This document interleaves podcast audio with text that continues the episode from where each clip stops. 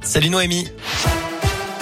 Salut Cyril, salut à tous. Un point sur le trafic pour commencer. Je vois que pour l'instant tout va bien. Pas de grosses perturbations à vous signaler dans l'agglomération lyonnaise.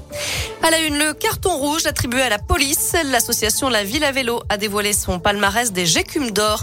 Un mot-clé bien connu sur les réseaux sociaux qui signifie garer comme une merde. L'élection visait à montrer la dangerosité de ces comportements, comme se garer en double fil sur les pistes cyclables, les voies de bus, au mépris de la sécurité des usagers et notamment des cyclistes. Et le vainqueur est une voiture de police stationné sur une bande cyclable et empêchant en même temps l'accès à une place de livraison. L'agent en question n'était même pas en intervention, seulement en train d'acheter un sandwich. Nouvelle manif des VTC. Aujourd'hui, comme hier, les chauffeurs ont prévu de se rassembler place Bellecour avant une opération escargot dans le centre-ville.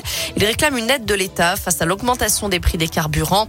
Des carburants qui sont de nouveau passés au-dessus des 2 euros le litre en moyenne. Le gazole a pris 14 centimes en une semaine. Le gouvernement a prévu, je le rappelle, une ristourne de 18 centimes par litre à partir de vendredi.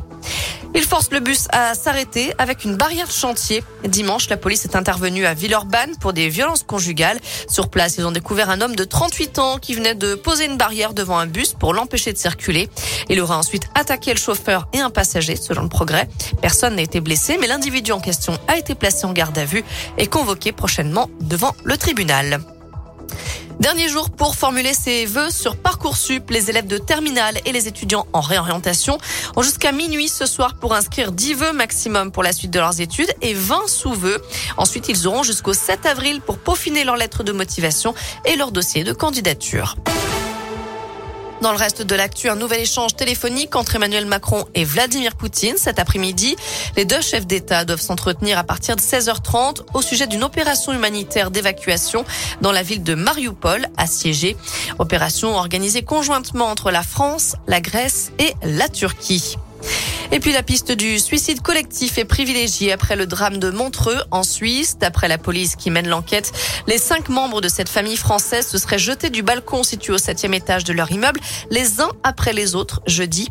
Je rappelle que seul le fils, âgé de 15 ans, a survécu. Il est toujours hospitalisé dans le coma, dans un état stable. En foot, l'équipe de France défie ce soir l'Afrique du Sud à Lille en match amical. Le coup d'envoi sera donné à 21h15. Enfin, les fans de Sting sont inquiets. Le chanteur britannique a annulé quatre dates cette semaine, dont Dijon. Plusieurs cas de Covid ont été détectés dans son équipe. Pour l'instant, le seul concert prévu dans la région, c'est dimanche soir au Zénith de Saint-Etienne et il reste maintenu.